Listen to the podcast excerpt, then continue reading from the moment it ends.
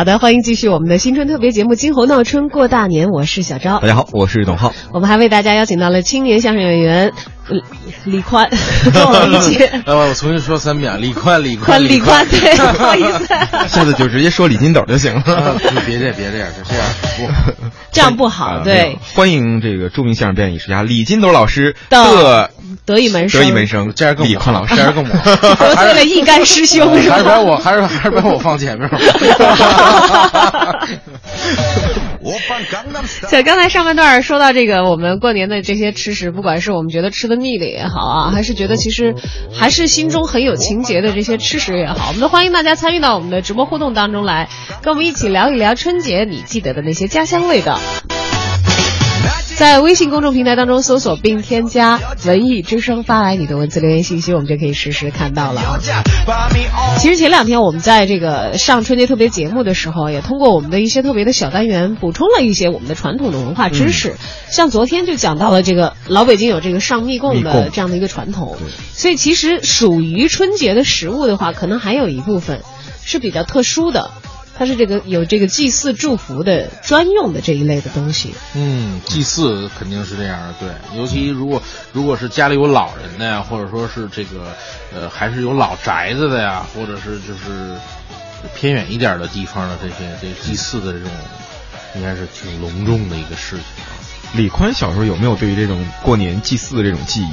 我回老家的时候有，嗯，等那个在北京没有，就我们的籍贯回回老家河北衡水的时候有，就是全村因为我们家在村里比较有地位嘛，我也长子长孙，就是要带领着几户一块儿去这个坟地啊，嗯，这个三十晚上要请那放炮，然后请这个祖宗回家吃饭，所谓这种，然后回家挂家谱啊，然后供酒啊、水果啊，盛出来第一碗饺子，把先端到那个祭祀台一个小供桌上。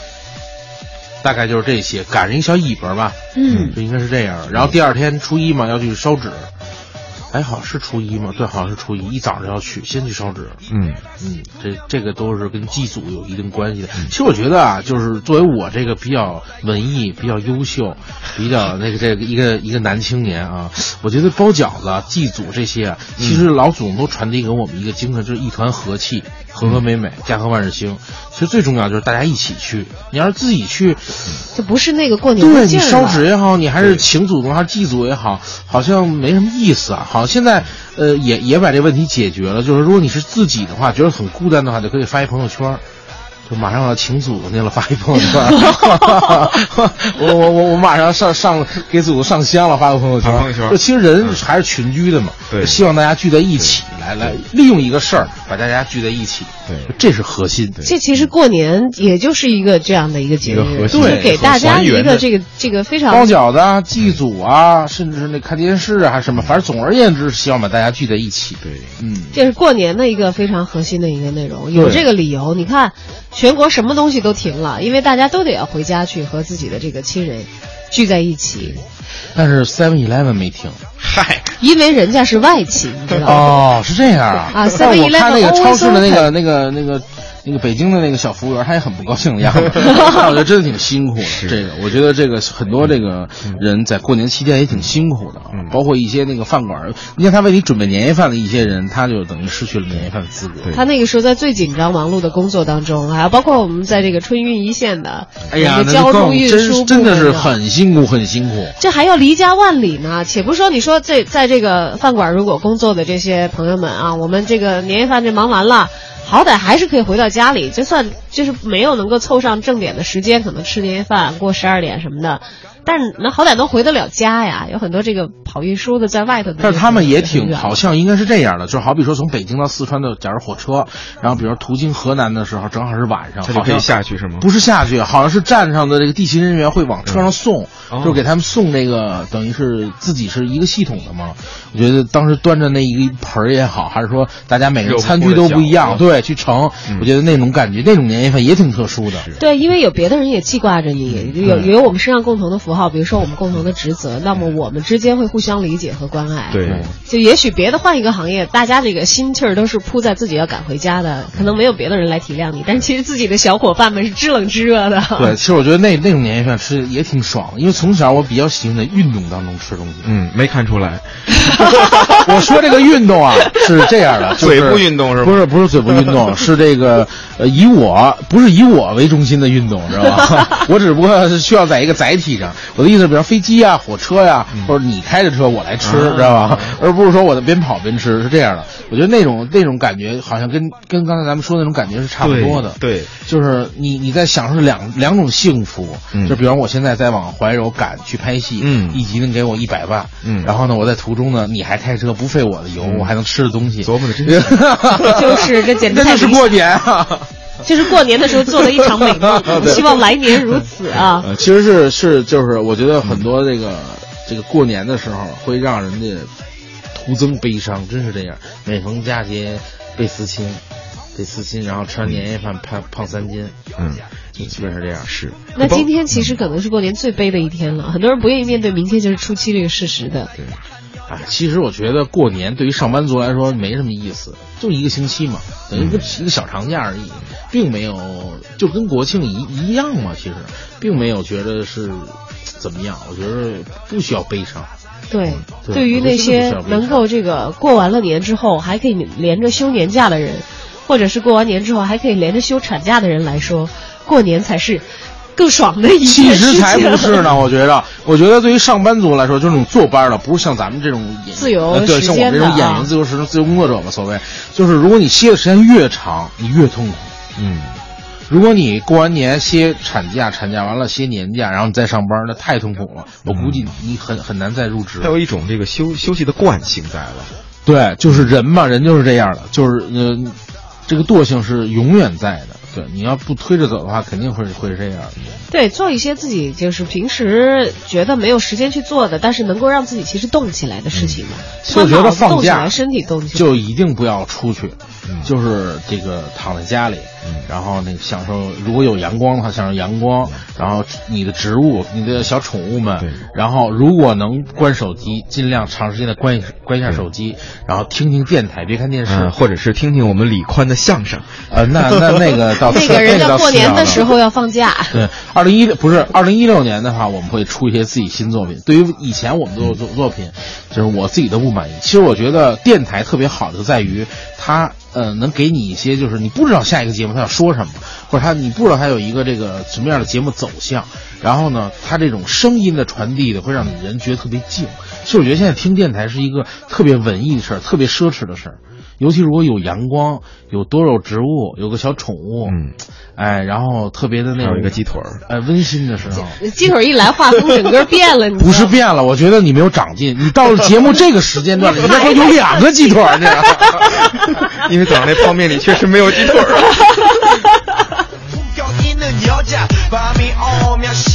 哎，但是我问问你们俩啊，刚才说到这个上供的那个食物，你们吃吗？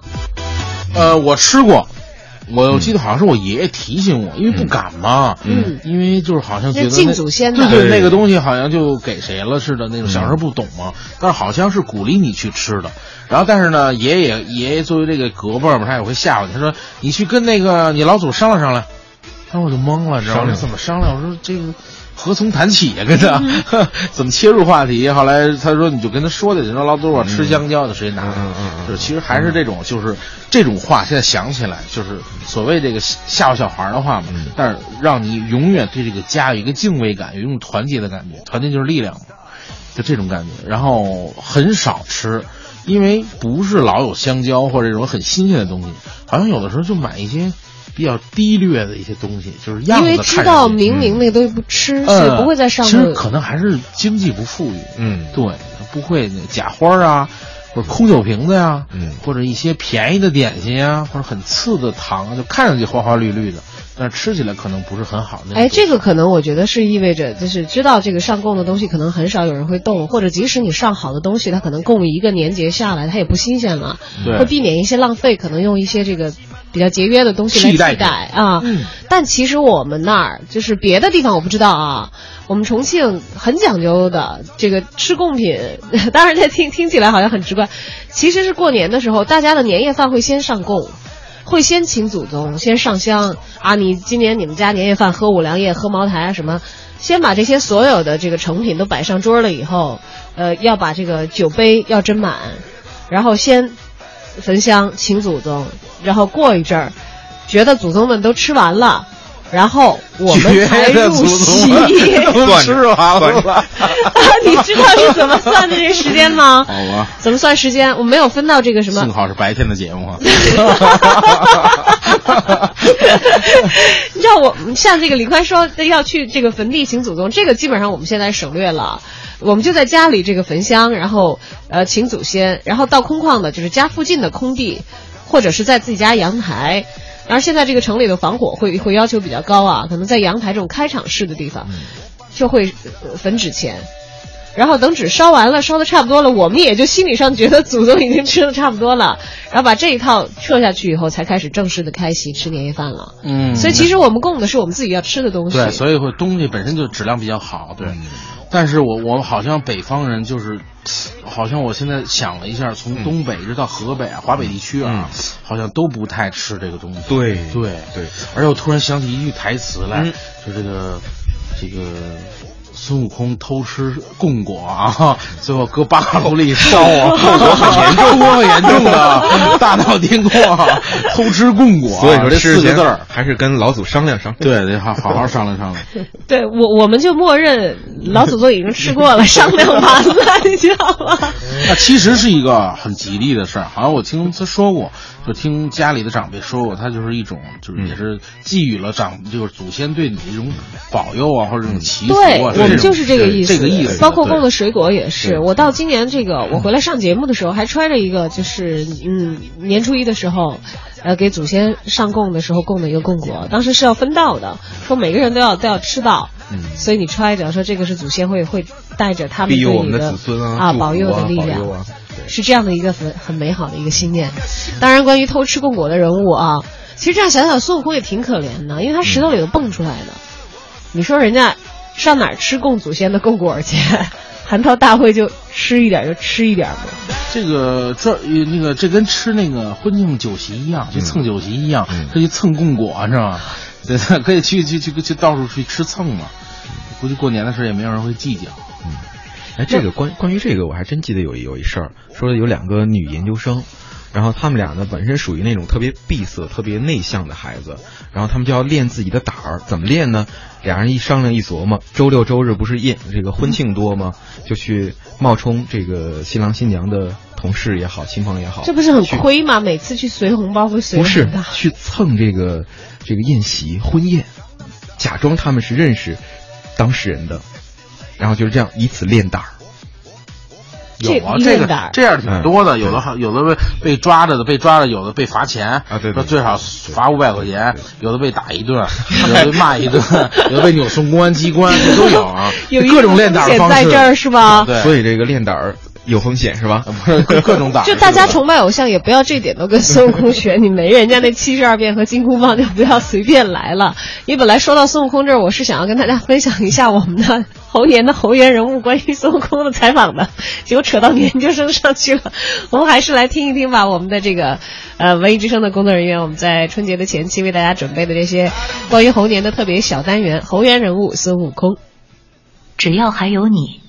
童年就没有走远过。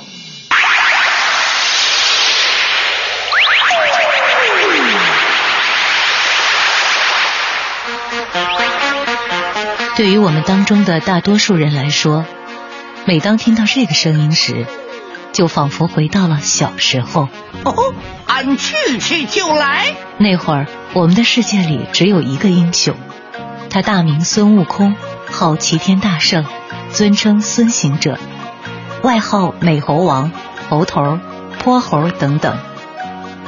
他能钻天入地，能七十二变，能用一根金箍棒打遍天下无敌手，也能拔根汗毛就幻化出小猴无数。他住在花果山水帘洞，又被压在五指山下五百年，最后跟着唐僧，带着呆子猪八戒和沙悟净。一起去西天取经。虽然西游的故事讲述的是这师徒的一路坎坷，可却让看的人大呼过瘾，因为这是一个强者战胜强者的故事。就算与漫威公司后来创造的一系列超级英雄相比，这只中国来的猴子完全可以甩他们一百条街了。曾经有一份真诚的爱情放在我面前，我没有珍惜。猴子还是那只猴子，可后来的人们总觉得没有情感的猴子是不完整的，于是它变成了至尊宝。香港电影《大话西游》刚刚上映的时候，并没有什么波澜，也没有什么人知道。可是后来，当它被人们广为传播的时候，让孙悟空这个形象彻底更新了。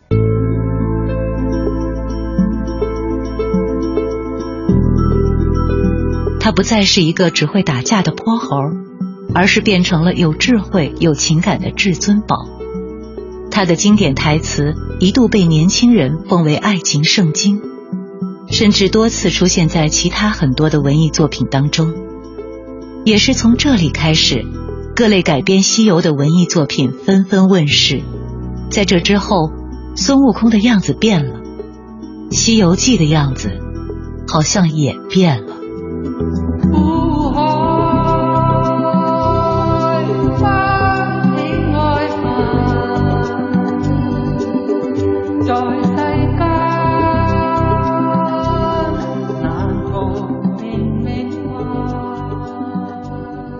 波耶波罗蜜，嗯，这就是天竺吗？不给力呀，老师。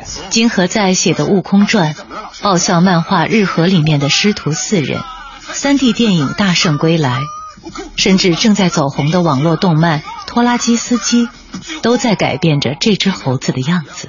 经过了一个晚上的内心挣扎，我最终决定跟着这个叫唐三藏的男人一起走。孙悟空成为了一个大 IP，人们也以更加开放的心态接受着他，喜爱着他。当然，除了视觉的呈现，这只闹腾的猴子也出现在我们的耳边。小朋友，你们都知道《西游记》这部小说吧？《西游记》这是孙敬修爷爷，是最初猴哥的样子。他早就深深的留在了我们的脑海里。而今，孙敬修爷爷离开我们已经很久了。有一个叫凯叔的人，再一次拿起了这个故事，讲给更多零零后的小朋友们听。小朋友们、大朋友们，大家好，我是相声演员曹云金，在春晚的相声里说，《西游记》整部作品最多的一句话就是：“大师兄，二师兄让妖精抓走了。”哎呦呦！大师兄，师傅和二师兄让妖精抓走了。大师兄，我让妖精抓走了。全抓走了。嘿嘿，吃完了，我不服了。时代变了，孙猴子就像他自带的七十二变技能一样，以各种不同的面貌与我们相见。可不管你变了还是没变，其实我们都知道，只要还有你，童年。就没有走远过。叫一声佛祖，回头望，贵人为师，生死无关。上至人家间，这三句不分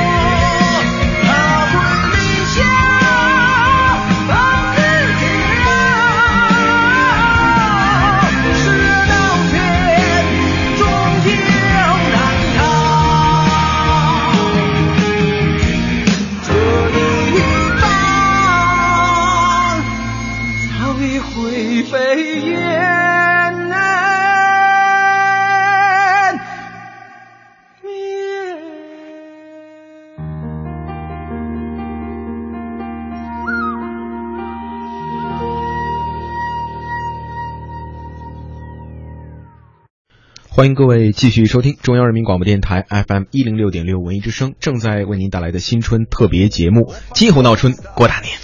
刚才说话的是董浩，我是小昭，在我们直播间就坐的青年相声演员李宽，也是我们今天的特别嘉宾啊，跟我们一起来分享家乡的春节味道。呃，说起家乡，大家有离开过这个家乡过年吗？没有，我也没有。俺还真有，真有是吧？因为就是觉得，呃，就说小的时候吧，小的时候因为父母们在新疆那边，然后当兵，然后我记得有一年，呃，往往家赶，然后呢就没赶上，然后呢这个大年就在火车上过的。哦，你们一家人都是在回回家的火车上。对，然后因为当时从新疆到河北这边就是要，据说还得三四天。在火车上，我记得我上大学的时候到新疆，北京到新疆还得要四天呢。对，就是反正就很久，因为那时候很小，不记得了。就从父母他们那个呃口中知道啊，当时有很久很久。然后呢，最后可能就是呃坐一个卧铺，然后隔壁铺的人最后都都非常亲了。然后我这儿有什么吃的，来你也尝尝；你那儿有什么吃的，我来我也尝尝。然后据说当时最后，呃最抢手的东西就是榨菜了。因为时间一长，大家可能都开始对咸的东西都腻了，都腻了，不想吃什么鸡腿了 啊，就榨菜变得非常抢手了啊。哦，等于你在火车上过了一比较有意义的年。对，因为可能大家不在家过年的这样的机会并不多，偶尔有那么一次，你会觉得非常难忘。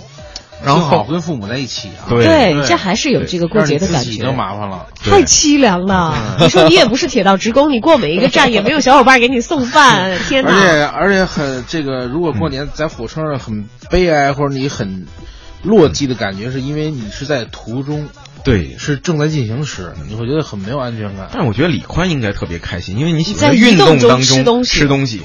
但是你不是说榨菜是有限的吗？我真的很不爽，我跟你说，坐有时候坐那个动车啊，坐什么吃的不好，很不爽。而且那个，我觉得我发胖原因，第一是因为遗传，第二我觉得也是因为我好像唯一的发泄方式就是吃东西。是，哎，高兴了走啊吃一顿你，不高兴了走吃一顿你。没有什么。只不过说话的语气，说话的语气不一样。走啊吃一顿去，走啊吃点去。其他都是一样的。就没有什么是一顿饭解决不了的。如果真解决不了的话，那就再加一顿。只能是这样了。真的，我觉得这点咱俩挺像的。是吗？哎，心情呃心情不好，吃一顿去；心情心情好了，吃一顿去。那你为什么不是很胖呢？他吃鸡腿，我遮的好，遮的好。我觉得就是还是遗传很重要。这点男生跟女生就不一样，女生可能就要心情不好了，走血拼一下；心情好了，血拼一下去。血拼途中也要吃东西，真的。而且血拼都是假的，你不要相信女人的话。嗯，他们血拼也就是假血拼，没有真正到那真真买的，是吗？真买的就是钱包鼓的人可能是另算，或者是这个缝上。这个有慷慨大方的这个男朋友，或者是家里老公说来奖励你随便买买买，就平时女生买东西其实还是有一本自己的小细账在那算着的。即使你看到我们在什么，在日本啊，在这个前前几年去香港啊，大家疯狂血拼的时候，为什么呀？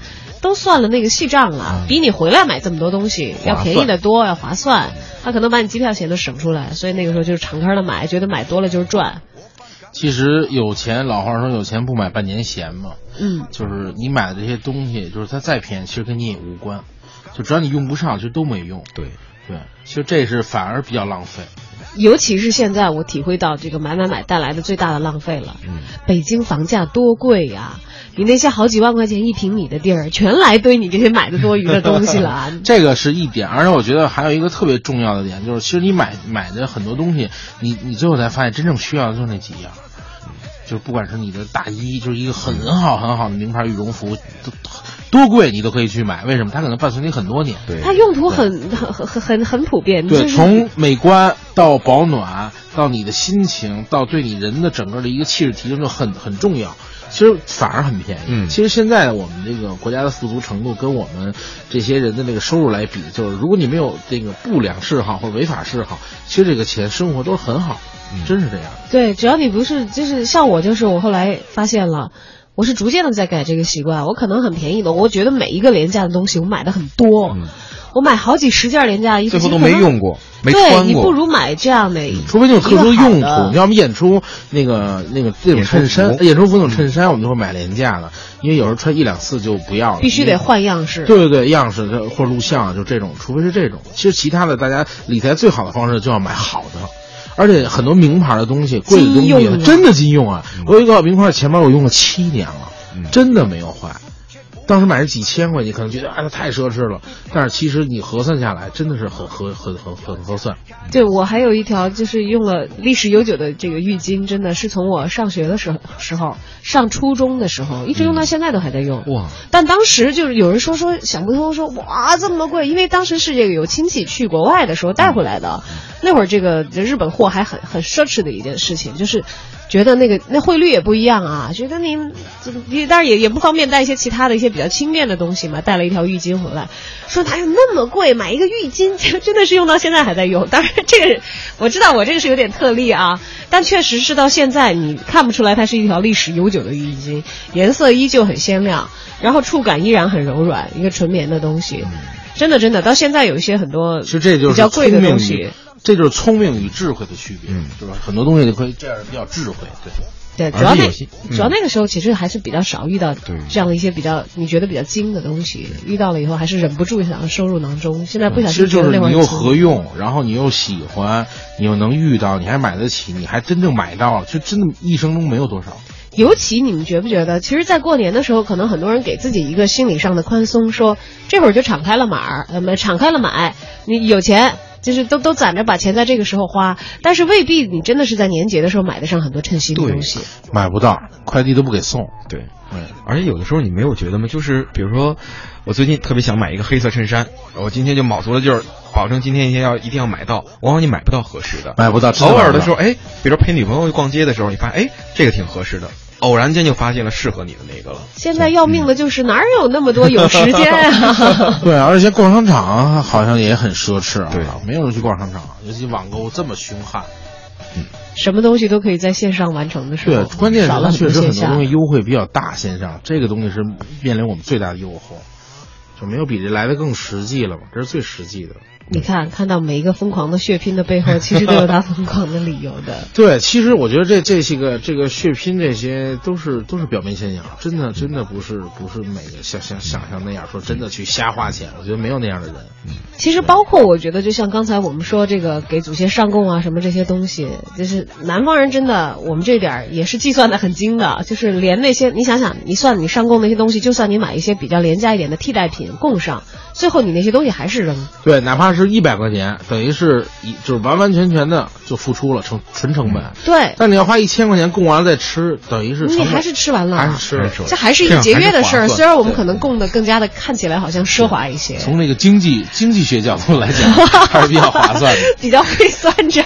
然后给他加以了一个这个团结和祭祖的外衣，说这一举恩德嘛啊，对，哎，挺好的一件事情，真的是挺好的一件事。所以我也在这儿给给大家推广一下我们的经验。当然，其实这有很多这个心理上的一些一些延续下来的情感传统。北京话叫心气儿，心气儿，心气儿高。嗯，哎，你看我们这个微信平台就有人了，有人说过年我家必吃的一道菜叫肉皮冻啊，白白的晶莹剔透，还有这个腊八蘸腊八泡的腊八蒜。腊八醋，腊八醋，腊八醋，对，哎，这个是北京挺重要的，但是呢，分两种，一种是白的，还有一种是黑的。嗯，黑的比较多，白的呢，可能让人觉得是又是肉皮又白，可能会觉着呢看起来有点腻，有点害怕，尤其女孩子，所以这个吃这个豆酱，豆酱呢就是肉皮冻里面再加上像熏干啊。各种的豆类啊，让它口感会不是肉皮那么纯正，那么黏。然后他说这个蘸这个腊八醋醋是非常地道的，哦，哎，非常地道。如果说是你们家吃肉皮冻或者吃豆酱，豆酱一般是满族才吃。如果你再蘸这个腊八醋，那证明你更讲究了。嗯，如果是只是蘸醋或者蘸普通的醋蒜汁儿，那就是很一般了。这都不一样，哎，真的不一样。腊八蒜我真的也是觉得很好吃的。这个北京人。他这个吃喝玩乐啊，都是极致的，嗯，就是他都是一种理想的一种状态，不管是这个玩古玩啊，还是美食啊，还是说这个做一个衣服的讲究啊，就是永远让你有遗憾。就艺术嘛，就是北京人的生活就是艺术，嗯，就跟文艺之声刚才一直说文艺生文艺的生活，生活的文艺，嗯，我觉得应该叫文艺的声音，声音的文艺。嗯，哎，这个回头那个请转告一下台长。好的，我们也只能起到转告的这样的一个功能。就是北京人啊，他把什么东西都要定到一个矫情、变态的审美阶段。玩花儿、玩鸟、玩鱼，就是这个鱼啊，明明是有尾巴，它一定要分出一种没尾巴的。嗯，这个蝈蝈啊，一是夏天在草地里叫的，它一定要冬天在过在家里粪，它一定要揣在身上带出去，然后粪粪养出来之后带在带在身上，它会叫，它一定是违背的。冬天你去想过年的时候，过去过年啊。如果你们家，你们俩现在已经把眼睛都闭上了啊！如果你们过过节的时候在鼓楼附近有一个四合院，进门之后有一个红木的八仙桌，价值二十万，上面搁了一块大理石瓷砖，点一个紫铜的炭火的火锅，然后里面滚开的水，这会儿你旁边的人穿着这个旗袍啊，或中式的棉袄啊。是你的父母啊，或者你的叔叔阿姨啊，或者你爷爷奶奶呀，然后涮着羊肉，喝着这个现在讲茅台或五粮液，或者喝着这个黄酒，然后呢蝈蝈在你旁边的小供桌上，两个蝈蝈一高一矮，一个是蝈蝈蝈，一个是咯咯咯，两个一高一矮叫着，还有油葫芦蛐蛐也在叫着，旁边养了一只温顺的一只大狗，老北京人呢更有什么讲究呢？养蝴蝶。北京话冬天能养啊，护体儿用卵粪出来，也是搁那种大长葫芦里面养。等这个火锅开锅以后冒哈气的时候，往上冒这个水蒸气的时候，把蝴蝶从葫芦里面放出来。这个蝴蝶冷啊，它这个受不了啊，它要追着这个火锅的热气走，它就会围着你这火锅上边一米五、两米左右的距离绕着圈的飞。哦，哎，这会儿突然。下起了大雪，窗外飘起了雪花。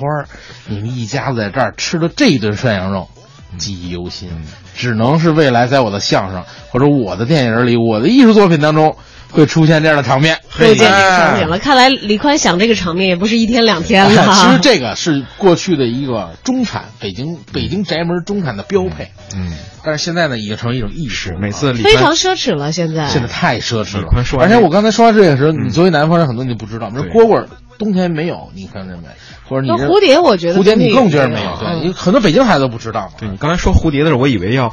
整火锅开锅的时候，把蝴蝶蝴蝶放，把蝴蝶情况，把蝴蝶放进去，七秒就捞出来，不要太老，上然后 再吃。你说的那是赌人儿。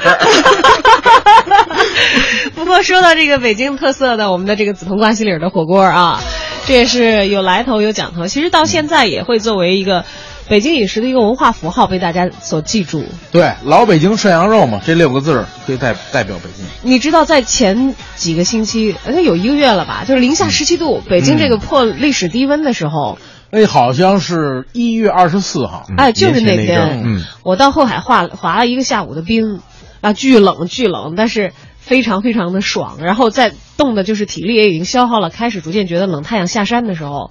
冲进南门涮肉去，赶紧赶紧！我觉得一下子一个这个涮羊肉才能够把这个温暖啊身体暖和回来，而且觉得那天简直太爽。其实吃吃吃涮肉啊，呃，一点都不暖和。嗯，它暖和是因为那个炭火。对，因为涮羊肉这个东西实际上是一种温食，就是你涮完之后捞出来之后一蘸那个麻酱，马上就温了，就它这个从一百多一下就变成。七十度甚至六十度，可以入口的，这就可以入口。就是涮羊肉，它根本就不是一个热食，那主要是因为那个炉子，再加上更重要的就是那水蒸气。哎呀，太暖和了！你觉得连零下十七度的当时的北京破历史极低记录的这样的一个天气，你在户外待了这么几个小时，真的就可以被那个暖暖的一个铜锅子。给你把这一整天都给你照照亮，刚才那个李宽说的那个特别美的画面，外边飘着还没那么奢侈呢，我们只有那一个炉子。其实刚才我说那 些。呃，如果安到你身上，不管是蝴蝶，还是点锅子，还是养一只大狗，还是跟你穿着旗袍，或者说我穿着旗袍，哎，或者穿着貂皮的父母在一起，其实这些都不重要，最重要的就是开头，就是二环里有一个四合院，对，哎，开窗还能见着雪景，对对对，所以一般最奢侈的是这个，知道吗？北京最好的房子不叫别墅，叫四合院，四合院一个大院子。所以李李宽 每次说完这一段的时候，他媳妇在旁边说：“哎，李宽，快醒醒吧！” 没有，我还没有对象呢。新的一年的愿望就是今年争取要结婚。嗯，这个这个现在工作太忙了。其实这个每年每个人都有新年的愿望，但是我真的没想到，因为我是八六年，今年整三十，我没想到今年最大的愿望是结婚。这二十几岁的时候从来没有想过，从来没有过。对，我觉得你父母可能已经先于你提前好几年就想这事儿了，但是他们从来不管，对他们不催吗？他们不催也不过问，对。这比较好，比较开明的父母亲，即使他们着急在心里，其实还是给孩子一个开阔的人生的选择，自己来安排。嗯，对，也可能是，呃，或者他们可能放弃了。这话别说太早，咱才三十呢。对我放弃了。好的，我们通过我们文艺之声的小伙伴们为大家制作的一个春节小单元，来了解一下北京的春节美食之涮羊肉。听众朋友，大家好，我是杨多杰，今天呢，还是给您聊北京过年的饮食习俗。今儿啊。咱聊聊涮锅子，严格意义上说，涮羊肉、涮锅子，这不是说过年春节必须吃的。但是咱过年也好，春节也罢，聚会也多，家里呢串门的也多，来人一多了，吃什么好呢？众口难调，这涮锅子最好解决。哎，你想吃什么涮什么呀，热气腾腾，大家团团围坐，气氛也好，吃的也舒服。所以啊，基本上这过年期间，您是躲不开这么一两顿的涮羊肉。所以今儿啊，咱聊聊这涮羊肉。这涮羊肉啊，咱北京人爱吃，讲究吃，铜锅涮肉。这锅字不用提，肉呢，以前来讲，现在多元化了。以前来讲，都是西口的大尾巴肥羊。这个羊啊，不腥不膻，是要肥有肥，要瘦有瘦。养羊的这个贩子呀，只要是立夏一过，把这羊群呢，就要赶到张家口，这叫什么呀？叫歇伏，歇这伏天的伏，歇伏。张家口这一带咱知道啊，空气也好，环境也好，碧草如茵，羊群在这儿呢，喝这么一喝水，这么一吃草，养的是又肥又壮。等养肥了之后，羊贩子把这羊一波一波的赶下山。在一站一站的都赶到北京来，到北京，在老北京来讲啊，不还有城门的吗？不能进城，就到西直门外，这就停了。干嘛呢？弄个圈，先圈养上三五天，呵，这羊得以了。怎么得以了呢？西直门外是喝足了御前山水儿，往这么一待，这您再进城宰杀。为什么呀？这羊啊，在北京要换换水土。过这么三五天圈养之后的这羊啊，不腥不膻，而且你切片吃，非常的细嫩。现在北京城吃涮肉的馆子那太多了，但是你要说老字号还是那几家儿。但是以前北京吃涮肉讲究去清真馆子，因为那儿呢，一方面佐料特别的齐全，而且从选肉从刀工那人家另有一套，这个不能比。北京吃涮肉来讲吧。前门外有两大家，一个叫同和轩，一个叫两义轩。这老听众您可能还知道，要说年轻的朋友都非常的陌生了。东城就是东来顺，西城呢就是西来顺，这几家是最地道。前门外这同和轩、两义轩，他们的主顾啊，在老北京来说都是梨园行的人居多。东来顺呢，是肉好价廉而著称。现在一提吃东来顺，哎呦，好像高档馆子。但是以前来讲呢，它还是肉好而价廉。西来顺就不一样了，由高手楚祥主持，那饭做的也是别具风味。那吃涮羊肉，现在咱们这羊肉片，很多地方那都是说机器切，跟那爆花似的，嚓嚓嚓一片一片，它给爆出来。以前不是，必须手切，这是功夫。烤的是刀工啊，那个薄厚，那个长短儿，那个是有讲究的。当年东来顺的少掌柜丁永祥就说过这话，说他们家这切羊肉片的师傅可了不得。这个涮羊肉有个淡旺季呀，旺季就是说立秋之后，哎，一直到了冬天，这都是旺季。就这个涮羊肉旺季，他挣的这个工资，就足够一年的挑费。就够一年的生活费了，你可见这是一个高薪职业呀，人家属于技术工种。说这淡季再在柜上干活啊，对了，那都算副业，挣出来那钱算外快。你可见以前呀，能切羊肉这师傅，估计呀，这个薪金不菲。说起吃涮羊肉，这里边还有一个小故事，那是北洋时期，那就是清朝倒台之后，当时有这么一位国务院的秘书长，这人呢姓运，叫运宝会，是个大官儿。这人有一毛病，您别看官儿当这么大，但是吃饭，不论你是在家还是外出，您是大宴还是小酌，都算上啊。这位秘书长一律不用筷子，那位说不用筷子用勺吗？也不用勺，那怎么吃呢？用手抓。你说这多要命！后来呀、同仁也是为了气他，请他吃涮锅子。那意思你这涮锅子横不能也拿手进去抓那肉去吧？没想到啊，咱这秘书长真有主意，整盘肉咵就给倒进去了。热汤这么一滚，他老人家自然的不能下手抓呀，那不是吃饭的，那成杂技表演了。也用汤勺把这肉啊捞到碗里了。大伙儿一看这回行了，也知道用勺了。没想到啊，刚捞碗里，这手又上去了，从碗里把这肉抓起来又塞嘴里了。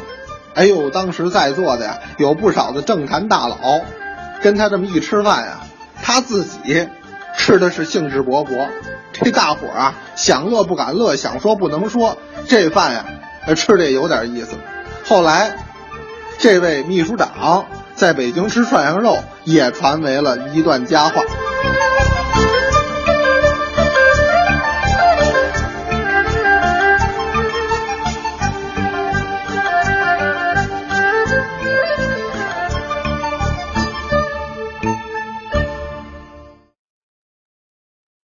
真喜庆。好的，在我们片花当中魔性的笑声之后，欢迎回来继续。魔性的笑声到底是谁啊？这个是我们的一个领导，亲情献声啊，太魔性了，确实很有特点，是吧？非常非常细心的一个笑声，每次在这个笑声的这个这个感染之下，我对，很开怀的那种感觉，而且是感觉是一个很精致的女人，穿着打扮就是那种非常的那种正能量。好，您的这段话我们一定会转达到的。其其实是一个很酷的人，真的是，我觉得好像是那种就是很知性那种女人，然后很大气的那种感觉，最主要是很酷的女人，一直一直一直我对她的定义是。很文艺，酷酷的文艺女生。好的，欢迎回到我们的金猴闹春过大年，跟李宽还有我们的两位主持人小赵、董浩一起来共话春节的家乡味道啊！因为我们这个坐在直播间的两男一女，就我们就分别自己代表自己的这个地域和呃自己的这个。传统的这家乡的这些习俗吧，啊，嗯民俗吧，来跟大家一起分享一下。因为可能你说多广泛的去代表，代表不了。从我们自己的个人经验来出发的话代，表我们这个年龄段，对，哎都是八零后。对，我小的时候，因为因为其实我们过年不吃饺子嘛，我们吃什么呢？我们吃汤圆儿。嗯，我小的时候包汤圆儿也是一件很有乐趣的事情，就跟刚才两位说包饺子是一样一样的。嗯，虽然现在我们也在市面上可以买到各种各样成型的成品的汤圆儿，但是我们南方过年包汤圆儿是很重大的一件事特别好奇，你们里边那个汤圆里的馅儿是也是都要自己炒的啊。老人家在的时候怎么炒？是有这个芝麻，嗯有花生，有猪油，还有一些有玫瑰酱啊、嗯。等等，就是各家的配方是不一样的，你知道吧？啊就黑芝麻馅儿是一个最基础的一个馅儿，嗯里头加花生什么的。今今年我三叔还说呢，嗯。说哎呀，这个汤圆馅儿我们叫汤圆心子嘛，嗯。说今今晚上包出来的可能不一定好吃哎，用了。四川话，你们老家话汤。汤圆儿心子哎，糖圆儿心子，对汤圆儿心子四个字说成了五个字儿，汤圆心子就四个心字子啊，就是汤里边那芯儿，，就我我们家儿音的这个位置跟北京的方言是完全不一样的。对，啊，但汤圆儿这个位置是一样的，对就其其他地方是不一样的。就是我们南方话也有儿化音对，只不过是加在不同的位置而已。然后那个我三叔就说了，说今儿晚上吃啊，那个汤圆儿不会那么的好吃了。他因为这个芯儿啊，是我上个星期做的，他那会儿刚把这个。呃，芯子做好的时候，那包了一顿，哎呀，那太香了。因为李宽肯定知道，那个花生最酥的时候，对，五仁儿嘛。嗯他说的那其实北京就叫五仁五仁哎，就是几种几种那个坚果，一般月饼五仁儿的最好。月饼也有五仁儿。其实传统的五仁月饼，你吃到那个五仁最香的时刻的时候是很香很香。吃到那个花生，就关键后来为什么觉得就变成了一个很很黑暗的记忆呢？是因为这些东西你不吃它最新鲜的时候，它过了那个那那个保质期以后，口感确确实实会衰败很多。而且最重要的就是平常我们吃的太好了，那倒是。所以你吃那个的时候，你会觉得就是还怎么还那么油腻啊？它没有一个对比、对比度了，对，嗯，这是最重要的。不会觉得这个特别的好了。然后皮是怎么样的？我我们家原来我刚出生的时候住在爷爷奶奶家里嘛，爷爷奶奶家是在五楼，就是有一个阳台。我们阳台上有什么东西？就是我在所有的其他家有阳台的家庭里都没有看到的东西，是一个石磨。嗯，就基本上你可能会在这个住平房的家里，或者在农村比较多的看到。那会儿我们家五楼阳台是有一个石磨的，一年很少用，但是过年之前必须用，用来磨糯米。哦，连那个汤圆的这个皮，就水磨汤圆粉嘛，水磨水磨就是。一边这边上的勺子往里头掺糯米，然后还要有有水，糯米其实是对对对，是用水发过的，掺着米，然后这样磨出来的米浆，再把它这个澄清了以后，有一些水分去掉了以后，它用那个那个磨出来的米浆。晾干了，变成这个汤圆的皮，水磨汤圆粉。那后来简化了，你在超市买这个水磨汤圆粉的机器，给你磨得很细，你自己掺水进去。不一样，那个不一样，应该是对，肯定机器的和自己家石磨磨的。对，那个机器的，它那种加工的，它是大批量的，嗯，它可能那种细腻程度啊，包括它那种口感的纯正度啊，它都保证不了。而且它的细腻程度有可能有的细的，它可能很细很细很细，但是家里的石磨其实是有粗有细的，很细很细，对吧？就会存在一个什么问题，就让你吃上之后。没有它的那种原始的香味儿，哎，已经没有了。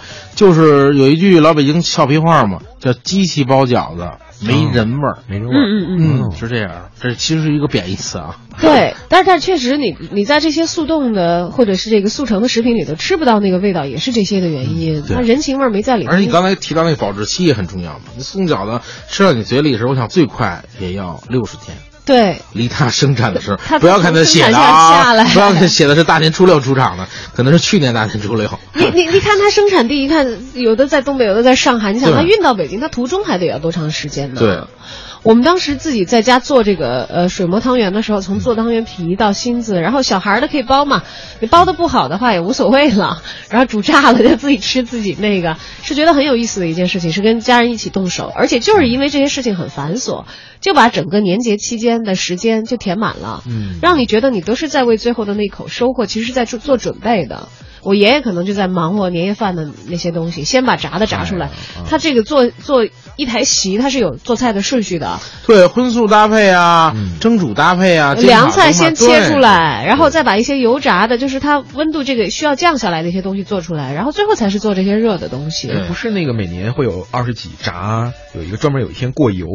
不知道北京有没有啊？我们不会，我们一定是当天吃新鲜的。对，就年夜饭下午准备的时候才会油炸东西。嗯，我记得小的时候，我们那我们那边有一天的时间。二十几我记不住了，但是你专门过油。你说的那意思肯定我知道，炸丸子、炸丸子、炸鸽子、炸鸽子啊，然后炸藕盒啊。呃，但是我觉得像炸藕盒、炸茄盒这些东西，应该还是都趁热吃。对，怎么吃？当时我记得就是这个记忆。嗯，每炸完一锅，赶紧趁热赶紧吃俩啊。然后晚上呢，其实就不饿了，因为它炸出来一波，你吃俩。对我对于年夜饭真的最美好、最美好的记忆，真的就还停留在我爷爷掌勺那年代，就不是我爷爷去世以后，就是各个这个叔叔伯伯他们每家。轮的，虽然他们每家有自己非常擅长的菜的特色，也很好吃，但我爷爷那会儿操持年夜饭的时候，我个儿小嘛，在桌子底下钻的那个样子，那会儿最喜欢吃的叫什么呢？叫案板肉。案板肉，它不是特指猪牛羊肉，而是指还没上席之前。老人在那切摆盘的时候，因为喜欢你，小孩在旁边守着，就我们叫守嘴嘛，守着。然后老人切完以后，来来一块儿，提前在上桌之前给你吃，永远那个是最香最香。对，这个还真是啊。这可不可不可以总结成为贱呢？可以这么总结。其实其实呃，说了这个过年还是过的情绪，就案板肉吃的也是情绪，嗯，这很重要，就是这个。对，就是别人还没吃到的时候，你觉得自己哎，先先吃那个优先权。等到在桌上这一大盘给你盛上最好的时候，你已经没有去这个去去夹他的这个欲望了。对，后来这个被写成歌了嘛，叫那个失去才懂得珍惜。哎呀，好文气。当然，水磨的汤圆，还有汤圆这个东西，还还有一些比较独特的做法。即使在我们重庆也，重重庆、四川其实都是讲究吃汤圆的。嗯，有很多人不会做的，就包括我们家都有很多人不会做的。但是这个在我三婶他们家，她是从她娘家带来的手艺，做肉汤圆儿。哦，它变成咸口，糯米里边都是肉团儿。不是，不是，完全不是你想那样。你那个是黑暗料理界来的，你知道吗？他做的是什么？肉汤圆，它的这个肉馅儿是他们也是自己要调好的，它不是肉丸子，它有肉有虾，然后有一些呃有没有虾我不太记得。反正我就觉得它那个馅儿很很奇特，可能有一点，那这绝对没有，可能有一点类似一些包子的南方的包子的馅儿，有可能啊，我现在不记得。但它很重要的是什么呢？它比我们惯常吃的甜口的那个汤圆啊。的汤要讲究，我们一般就在水里头煮，煮完就跟饺子汤一样嘛，对，盛出来喝，或者拿那个汤泡着那个汤圆你就喝了。汤本来应该是白水没有味道的，但如果吃那个荤的肉汤圆的话，汤一定是要这个鸡汤，是鸡汤和鱿鱼调出来的很鲜的鲜汤，还要再煮一点点豆芽进去，它就像这个做高汤，然后再加一些其他的食材进去一样，它的汤料是很讲究的，它的重点也不在那个肉丸上，而是这。这这合一的这这个技艺上，到现在我都没有获得这门技艺。偶尔的时候，轮到我三叔他们家操持年饭的时候，哎，有时候在半夜的时候。我三婶就会做这个肉汤圆，因为比这个甜的汤圆还要再费事一些。这个对，费事多了，而且我想这个可能接受起来跟不一样，就这个好像更像吃食，不像那个汤圆好像像小吃。嗯嗯哎，这个好像更接近生活一点，甚至能当饭吃的那种感觉。对，就是这样。对，就他们家家传的记忆。我在想什么新的馅料？对，我就说你说那个糯米能不能包点什么韭菜、猪肉的？当然可以了。你想包什么其实都。但是到时候吃的时候你分开给我们煮，你另用。一个锅，最好最好做一下记号，让我 知道这董浩韭菜鸡蛋馅的。跟我们另另一个锅煮，我跟你说韭菜鸡蛋不可以的，你知道为什么吗？为什么？它那个馅料跟那个皮儿不是同能够同一时期成熟。嗯，你还要考虑这个，这个馅料糯米的皮儿，对，你厚啊，汤圆对，你要更改的时候，你还要考虑这个问题。所以为什么很多汤圆馅、元宵馅是熟馅？嗯，哎，它是有原因的。而且汤圆馅还有这这样的一个一一个方法，是在操作上很容易实现的。你看，我们经常看那个汤圆的广告，你咬一口出来，它流出来啊，那个馅儿。其实，在包的时候，那个馅儿是固体的，因为用的是猪油。哦，一个是这个，一个是这个，如果是这个炒的馅儿的话，它可能就是那种那种膏状。哎，如果是买的馅儿，你看现在买的都是方块，就是机器做成成型了，然后再再压再切，就这种。你是比较好控制型对，它煮完了之后就就化了嘛，就刚才小高说的那个化了。所以说，这是他们南方的汤圆，其实到北方变成元宵了，做法不一样，做法不一样，面面也不一样。但其实我从来没有，就是我我对于我一个从小吃汤圆长大的人啊，我到北方吃这个芝麻馅儿的这个元宵的时候。我真的无法区别，我只能从它的包装上来区别。呃，我跟你说有几点区别啊。第一，那个大小不一样，元宵大大一点，大，而且元宵是摇出来的。对对，它是江米元宵，也是糯米的嘛。江米元宵，桂花果馅嘛，是我们相声台词里有，就是江米元宵是是摇出来的，就是它那个它那个它那个面是一层一层一层一层，就是很要要更瓷实。嗯，元宵要更瓷实更硬。不好消化，所以一般来说，那个从我们小时候这个民就是民间的这种区别，就是好像上年纪一点的就吃几个汤圆，小孩都无所谓，吃元宵就是吃汤圆好。所以我感觉好像元宵比那个汤圆要硬，而且个儿大，个儿大，嗯，要更更更黏。嗯，对，汤圆其实本身也属于不太好消化的一种食物，这也是的。对，年食都这样嘛。嗯。它容易这个固化，然后元宵呢，我就觉得我我在在这个电视里头看到是摇出来的时候，我才发现，哎呀，这个效率高啊！汤圆一个一个的包啊。呃，不不一样，这个摇元宵是一个挺挺重要的手艺，而且也是拿一个筐，哎，拿一个大笸箩，嗯，笸箩呢，后来呢，由于这个技术不那么高，他们在笸箩底下加这个轮子。加两个，加两个小轮子，这样就不用举起来摇啊！一个是不用举起来摇，而且这样的话，它只需要前后晃悠。对，前后晃动的话，它就保证这个元宵它围绕着一个这个这个方向转。如果如果不是那样，好像过去那样，你就得一边看着元宵，嗯，呃，它它是往左偏了，往右偏了，左边这个多了，右边少了，就是更需要技术。对，这个我还真看过。去年我记得应该是元宵节之前的时候，就有一家他把那个药店里不有一个碾那个药材的东西吗？还改造了，上面加一笸箩，他就在那儿顺时针的摇摇摇摇摇。哎，可是这些东西你们小的时候家里吃都真的是自己做吗？还是去买的？真的都不是，都是买，都是买？因为我在看到这个元宵的时候，我就在想，这除了就是可能一大家子人能够能够这样自己制作，大家分了能吃完。你你三口之家这么摇了一大堆，那不是浪费吗？那在对，这大批量而且而且这个现在你也不是每每家都有笸箩，嗯知道吗？你再买米再买面，因为它不像说白面，你可以烙饼啊、擀面条啊，你干什么都可以，做疙瘩汤都可以。你这个面没用，而且北方人用江米、用糯米这些都少太少了，对对而且它本身甜馅儿，北方人对甜东西本身也是不没有那吃。么感冒。对嗯一般你想想啊，吃饺子，如果你问人家吃几个，其实很不礼貌的，对，就好像就是很不尊重人的。但是你要汤圆元宵就很习惯问，一般都几个呀？哎，咱们煮元宵吧，煮汤圆，你吃几个？你吃仨，你吃四个啊？煮十二个，这这基本上都是这样的。所以它是在北方这种小吃的一种饭后甜点的一种角色出现的是。但是其实你知道元宵有一个特别的受欢迎，但是很多人也不见得都吃我，就剩元宵或汤圆。如果你炸一下，对你看，这个要讲特别火好吃候会爆炸的，这种对，会爆炸的，很恐怖的，一般人都不知道。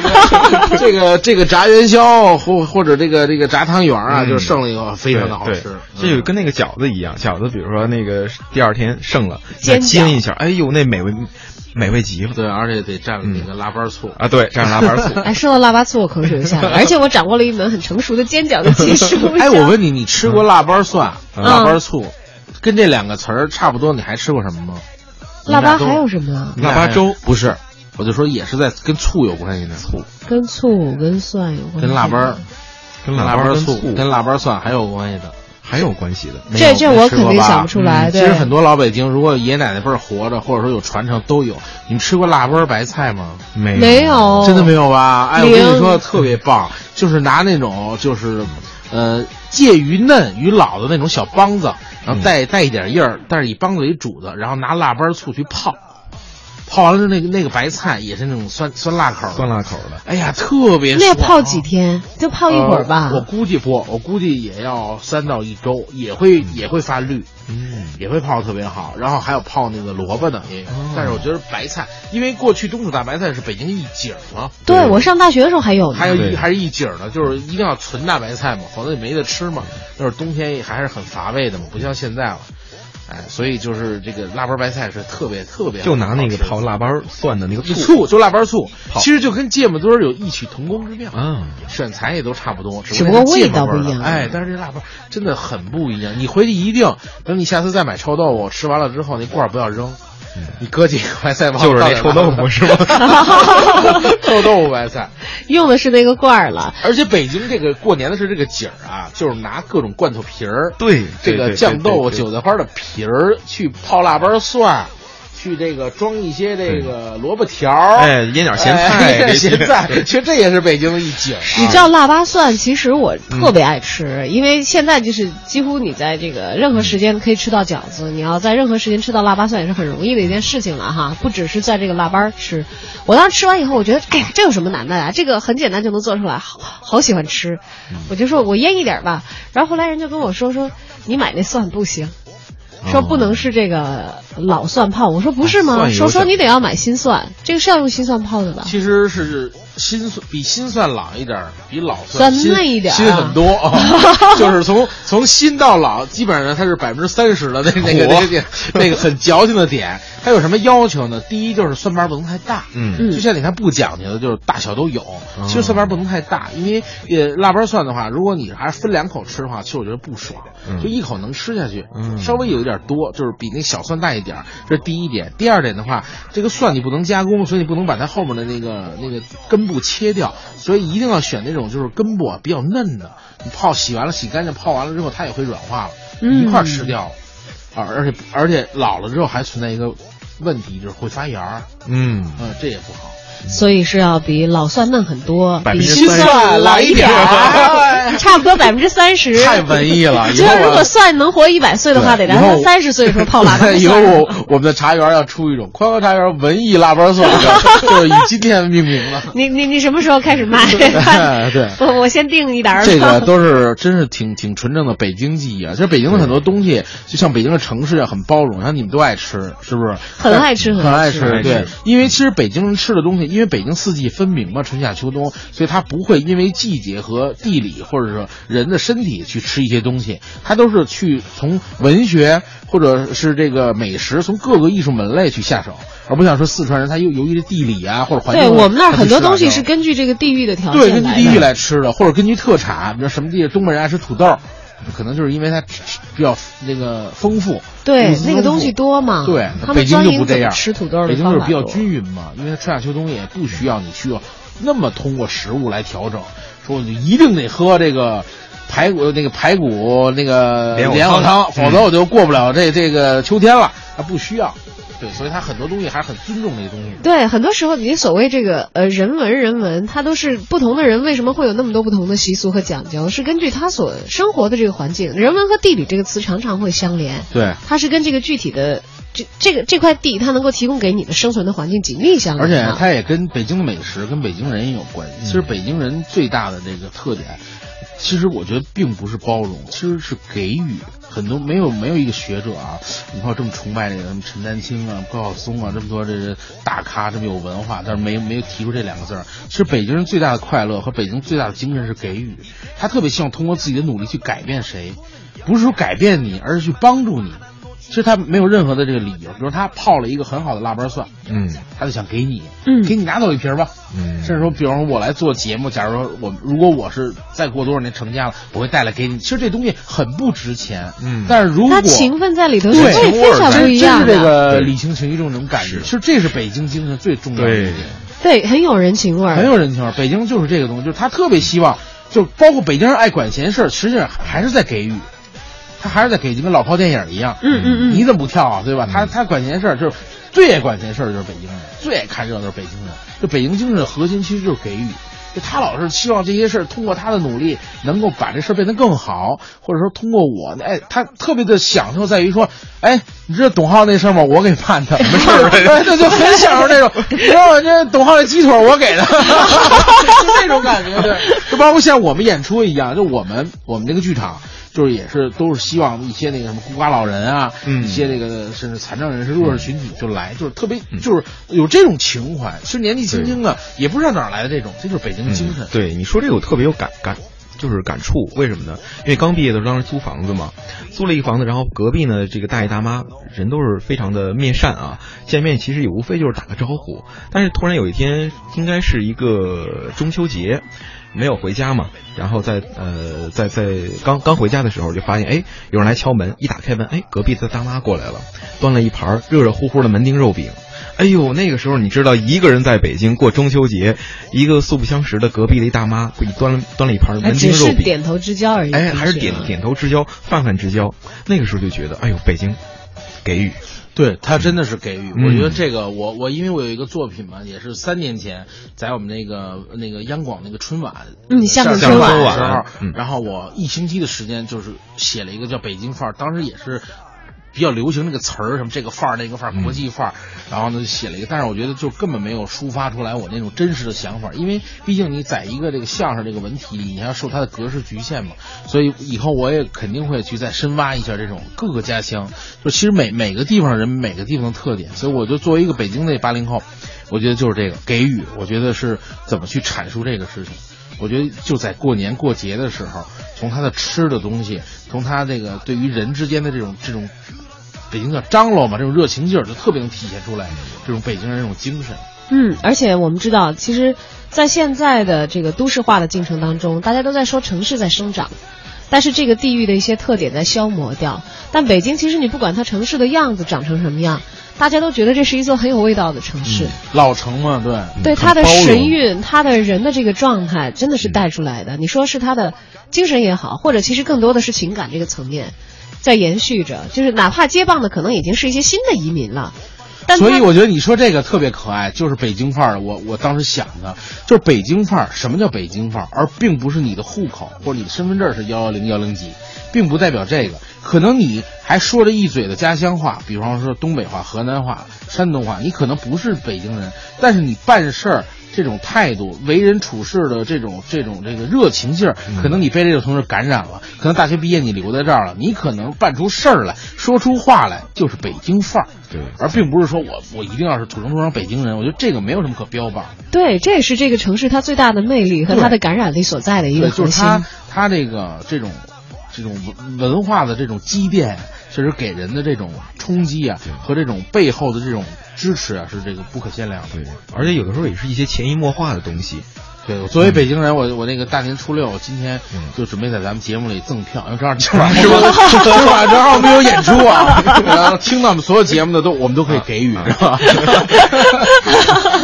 很直给啊！哎，不过话说回来，真的是这样。其实当大家可能作为一个呃新来到北京的一个。你想要闯荡北京的青年人也好，或者是一个旅行的访客也好，我曾经不止一次在我曾经的节目里头，呃，问那些新北京的移民，他们现在都已经在北京扎根了，呃，都会问他们第一次来到北京的时候是什么想法、什么感触。其实，在那个时候，他们可能都会有一个共同的一点，说在那个时候是对这个城市充满了向往的，但是你并不懂得和知道所谓的这个北京精神和和这个城市的这个人文的底蕴，它沉淀的是在哪儿？那些东西可能都很很书面。或者是很很很像是你从哪里读到的一个，但并不属于你的经验。但是住久了以后，大家都非常非常的承认这个城市的精神，它的这些这些隐形的内核，它是那么的抓你。但是你要让大家用一两句话去把它说清楚的话，很难以提炼，因为这就是这个城城市，它在一个广阔的时间当中，一点一点一点对你的浸润，以至于到最后你自己可能成为它的一个。文化的代言，你看，像现在我们会情不自禁去安利北京，对，就 这是我们的第二故乡。这是为什么？我们可能知道这是在情感上跟我们已经有关联了，但是把它总结成一两个精辟的词汇，也许无法说，因为这是我们在这里生活的一长段的人生，给我们的那些，就像李宽刚才所讲，也许是来自于邻居的大妈，也许是来自于你成长当中，你摔了跟头有人扶你，或者是就是你经历的那些风霜和那些打击，让你觉得啊。这座城市经历了那么多那么多，但它还在这里，你依然也选择了这里，这一定是在精神上，它已经牢牢的已经把你捆绑住。好的，欢迎回来，继续金猴闹春过大年，我是小昭，我是董浩，还有我们的青年相声演员李宽也继续做客我们的直播间。重要的事情说三遍。说错了。好，刚才这个跟大家聊了很多啊，关于过年，关于美食，关于北京的过年的。种种种种，对，今天咱们也过年了啊，嗯。嗯，真的是聊的特别的开心啊，最后一天了，过年，对，其实应该到十五才过完的，过完十五才对，实际上对，按照那个真正的从宋朝那会儿开始，就是从那个三十除夕夜嘛，一直到十五，嗯，但是实际上这东西也是与时俱进的，哎，还是现在其实我都不太知道十五该怎么过了。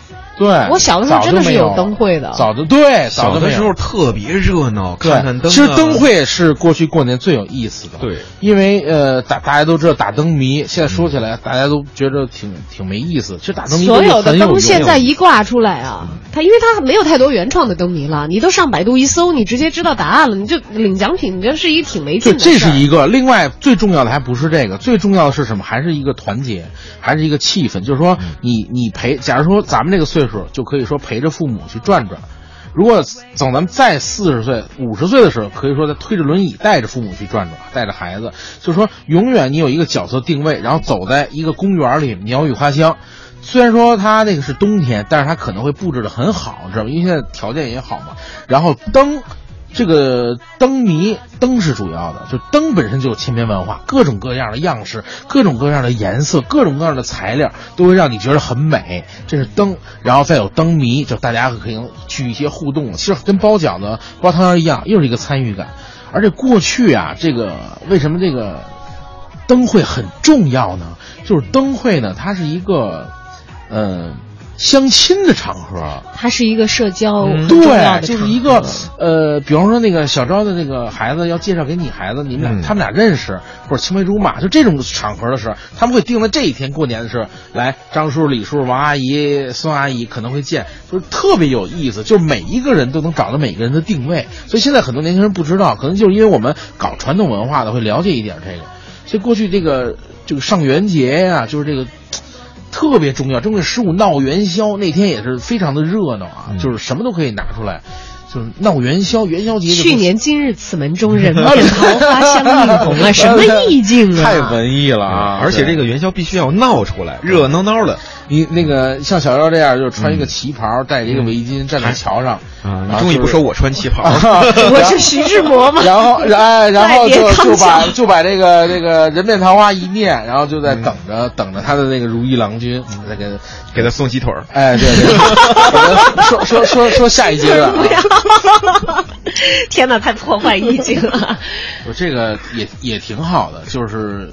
看小昭是务实还是欣赏务虚？我真的不喜欢鸡腿，我还一再的强调这一点。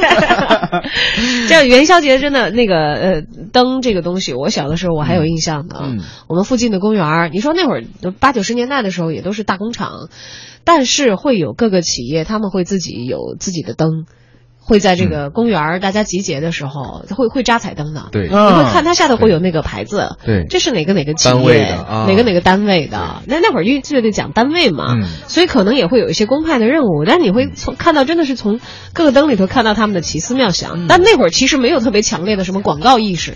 虽然他那个放那个单位可能有一点广告啊，但绝对不是说那我们厂做彩电的那灯给你扎一彩电啊，我我们送快递的给你扎一三轮摩托车，不不不是那个，听起来有点瘆人。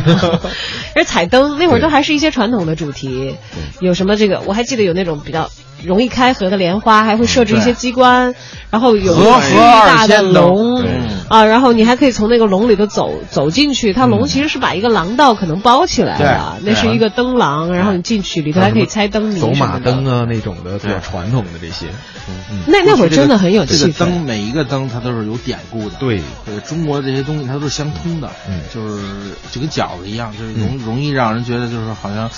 呃，初一也吃饺子，初二面，然后那个冬至吃饺子，除夕吃饺子，其实它都是相通的。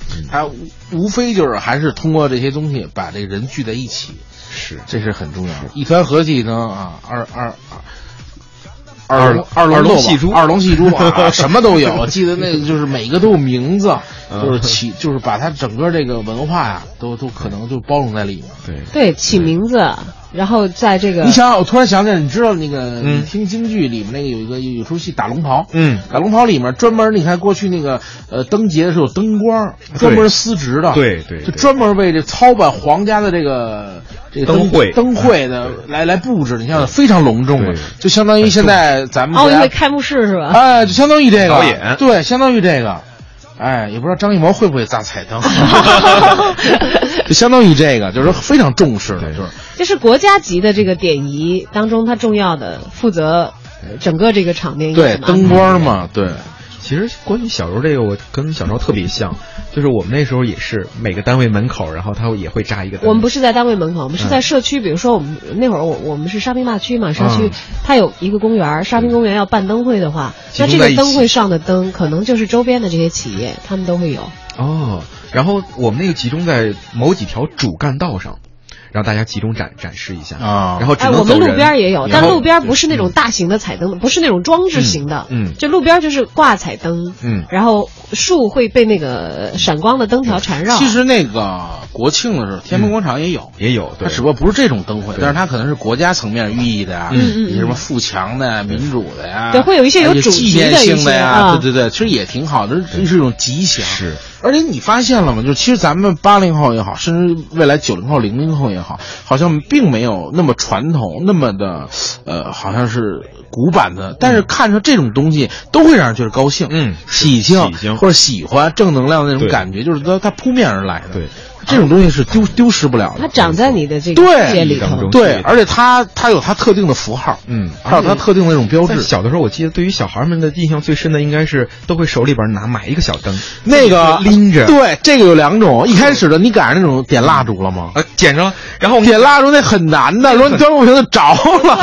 我还真着过一次啊，就是点着点着，那个一不小心，还好像蜡烛倒了，它里边就是一个铁丝。对，那点蜡烛在搁里面，外边是纸糊的，对，就潮了，而且是折叠的。对，一拉。到后来慢慢改变成那个电电筒的了，对，小灯泡，搁搁这小灯泡，对，这个我觉得当时每年都盼着拿那个小小灯笼。对我有我有的时候能想起来这些玩乐的片段啊，但我永远想不起来是怎么处理这个用过以后的东西的。慢慢应该就不知道的，想就扔就就挂的不不是扔了，就搁在家里，嗯，比方说挂在哪个暖气片上，或者别在门后边，或者挂在哪儿，那倒不会，它那个就灭了，对，就搁那儿，然后慢慢的，它那个因为都是劣质的，对，很便宜，那个纸灯点蜡的，我记得才几块钱，对，如果是那种电棒的，可能才十几块钱，对，所以它就是时间长了就会掉色的，就是逐渐就扔了，对。而且当我记得当时除了这个呃正月十五晚上看灯会之外，印象最深的是特别盼的是正月十六那天下午，在我们那儿是还有事儿，还有事儿呢，就是特别特别热闹，干嘛过彩街。就是每个单位都要呃出一个节目，比如说花车巡游，花车巡游，对，就那意思。然后我是这个划旱船呢，那个那个是我狮子啊，每个单位都出一个节目，然后整个就是可以说整个市里的人吧，都会在那个集中在主干道旁边，先站好位置，搬个小马扎也好，干嘛站好位置去等着那个花车从那儿巡游过去。然后会有一些大型的彩车，上面也有一些那个扎的什么彩灯啊。比如头一天您没去看那个彩灯的时候，他会把这个彩灯再放在车上，让您继续再看。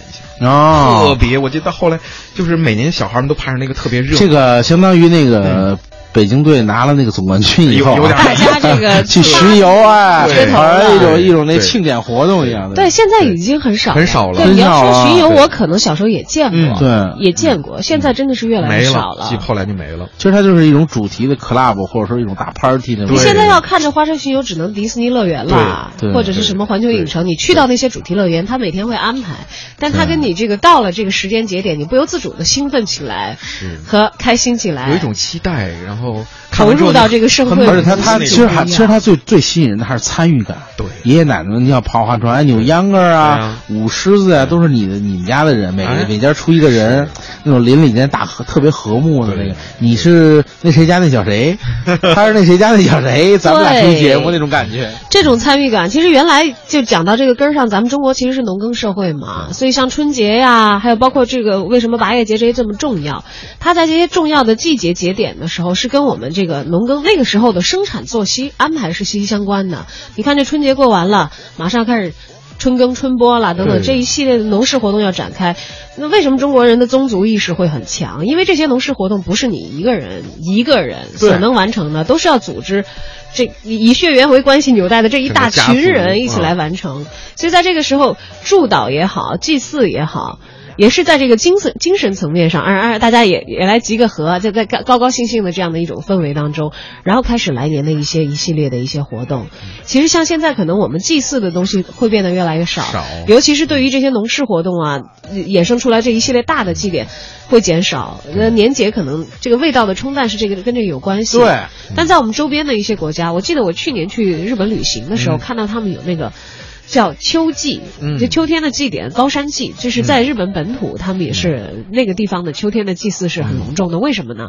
它还在山区，那个地方的农耕还是非常的重要的，就保留下来一些以前的习俗，而且确确实实他们那个祭典就是谁家那小谁，因为那个那个 那个地方就是一个村镇这么大，所有的人都动员起来，然后组织成一条队伍办上。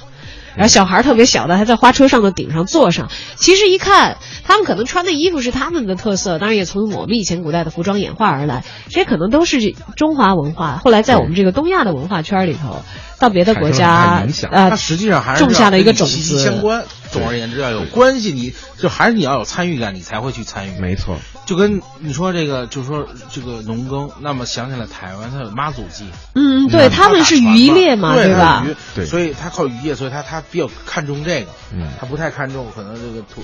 土地，土地呀，收成的这个年节，可能不给土地庙上香。他可能我们去台湾玩，他或者演出的时候，他的整个这个围着这个海边或整个村镇，这个祭妈祖那非常重要，环岛一整个这个在台湾都都去祭这个，所以还是息息相关的。就这个年。呃，是不是跟你这个真正的这个有关系？所以可能那个年味儿浓不浓，很重要就在这儿。对呀，你想靠山吃山，靠海吃海，靠山的祭山，靠海的就是对，真的是这样，真的是这样。那会儿是跟生产、跟生活都非常密切相关联的。你就包括好像这个立春，在古代的时候是皇帝亲自要参与的嘛？对，是一个非常重要、隆重的一个节，是我们的节气。对，这，很重要。现在基本上过年的时候就是给贪官送礼。幸好今年啊，已经那个风气大大的逆转。对 我们现在要记了。大家在这个新的年节当中，其实可能会像我们有这样的节目，我们一些年轻人八零后的去回溯，也更多的是在不管是情感上也好，还是在文化上也好，去寻找这些的根由的时候，哎，其实会会豁然开朗和明白，哦，为什么我很多时候带着直觉的就会去喜欢这些东西，就会去亲近这些东西，因为它在我们的血液里，我们感觉好像是从我们这辈儿开始，其实祖祖辈辈儿积累下来，可能到现在才是这样的。知道我们的来处，可能也更有办法帮助我们以一个更稳定的心态吧，去迎接变化当中的明天。当然了，的的确确也有一些遗憾，有一些东西随着这个时代的变迁，也在真的是走进尘封的历史。有的时候，我们文艺可能就作为那一只，呃，鸡毛掸子吧，帮你掸一掸一些旧物上的灰尘，让你可以透过时光去看到曾经的先辈他们是怎样的在生活着。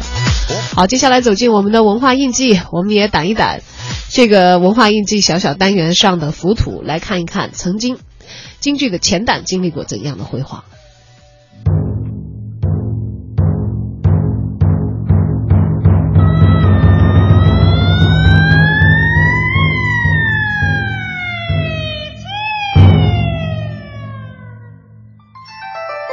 一提起梅兰芳，人们都会想到京剧，想到以梅兰芳为首的四大名旦。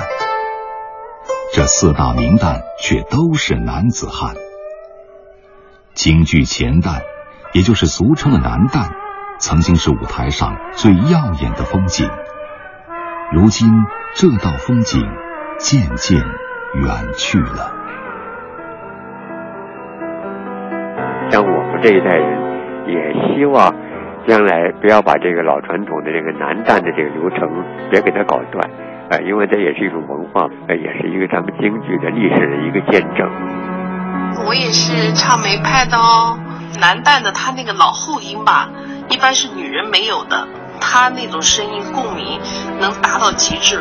但是现在男旦的形式并不是很乐观，作为职业演员去演出的，应该不超过五个人吧。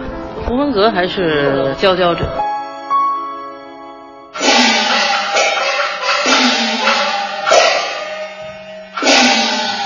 胡文阁是梅葆玖先生唯一的男弟子，也是近半个世纪以来梅派唯一的前旦。在北京京剧院的排练厅。很难将眼前英气十足的胡文阁跟舞台上端庄华贵的女性联系起来。你像我作为梅派唯一的传承人，你应该国家应该大力的支持，应该关注，给台戏给恢复梅派大戏，给开通店留下资料，从梅家给他留下资料，这以后都是无价之宝。其实没人重视这一块儿。我并不是为我胡文阁说话的，就我一个人，我觉得很孤单，而且呢，单单的我现在这一点是不够的。好，到我了。好，来了。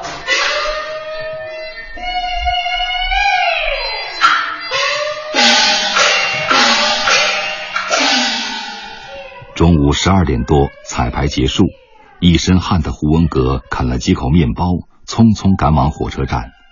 他的师傅梅葆玖在上海讲课，要他去示范。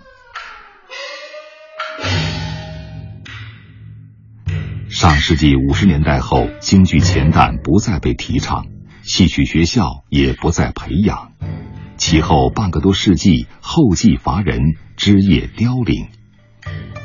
梅兰芳大师的儿子梅葆玖作为梅派艺术传人，为前旦的传承做了很多工作。我培养胡文阁，也就是这意思。你将来再选一个，现在有个小巴特，功课也好，唱戏也唱得很精，所以我也挺喜欢的。那我就说让文革，我说你先带他吧，把他带出来以后，作为你这一代底下又有一个小传人，咱们的男的还要传下去。梅葆玖先生提到的巴特尔还不到十一岁，已是京剧童星了。舞台上的他可爱妩媚，小小年纪就有梅派艺术的高贵之气。十二月的一天下午，在反复要求下，记者终于得到巴特尔家长的同意，可以到他家中采访。让记者意想不到的是，巴特尔的家在北京城中村的一家大众浴室里，他练功的地方是连四平米都不到的浴室过厅。练功就在这里练。你在这里唱吗？你在这里唱，他们有人能听见吗？洗澡的阿姨或叔叔啊，都说是不是咱们家放的那个录音什么的呀？你给你的小动物唱吗？就是我一唱完，然后他们就喵喵喵的叫。那你是小男生，为什么会想去学旦呢？从小就喜欢老祖爷梅兰芳大师的唱腔美、扮相美。这是老仪器吗？有卖的吗？有啊，你可以对着它唱。母亲不可心太平，女儿也来听根源自不长言。二零一五年十二月十三日，国家公祭日，胡文阁主演的《生死恨》要开场了。这是梅兰芳先生在抗战期间创作的爱国剧目。从全国各地飞来的胡文阁戏迷期待着胡文阁的演出。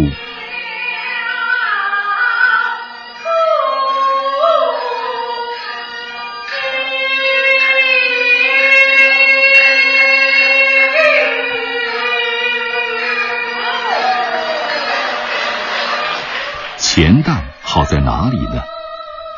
有人说，钱旦的嗓音条件明显优于昆旦，音色脆亮，中气足，嗓音更宽有厚度。钱旦的体力比昆旦足，腰功腿功也比女演员有先天优势，而且钱旦的艺术生命比昆旦要长。胡文阁对此有自己的看法。戏曲艺术从六百年前的昆曲，后来到秦腔，再到京剧，都是以钱旦为主，所以呢，它形成了一种固定的模式。从他的唱念、做表这一切服饰，他还都是以男旦的原型为主。其实男旦呢，它最大的看点就是它的原汁原味儿。梅葆玖先生培养了四十多个弟子，父亲的艺术没有断层。他说：“将来上天跟我们老头儿，我也好交代了。”我敢说，对得起父亲。今天依然能登台的京剧前旦，除了胡文阁，还有杨磊、刘铮、董飞、穆元迪、尹俊，寥寥无几。未来的传承就寄托在他们身上。当然，还有小巴特尔。京剧老传统艺术都是，嗯、老艺术家们辛辛苦苦创造出来的，所以我觉得我们应该尊重他们，不能随便改变。传统文化是我们中国的根，那这个跟京剧的男旦更是根中之根了。京剧就是我们的乡音，也是我们中国的最宝贵的声音。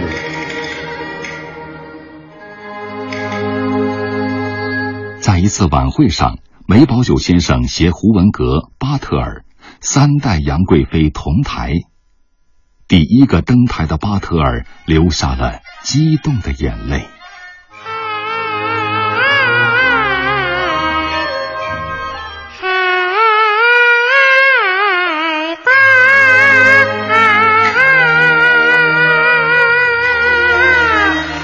海岛冰轮初转腾。见玉兔，玉兔又早东升。那冰轮离海岛，乾坤分外明。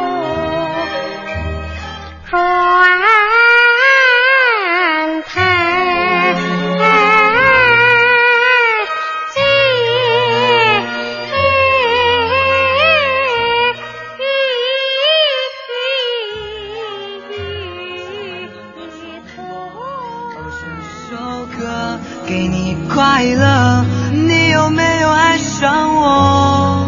跟着我鼻子、眼睛动一动，耳朵装乖耍帅，换不停风。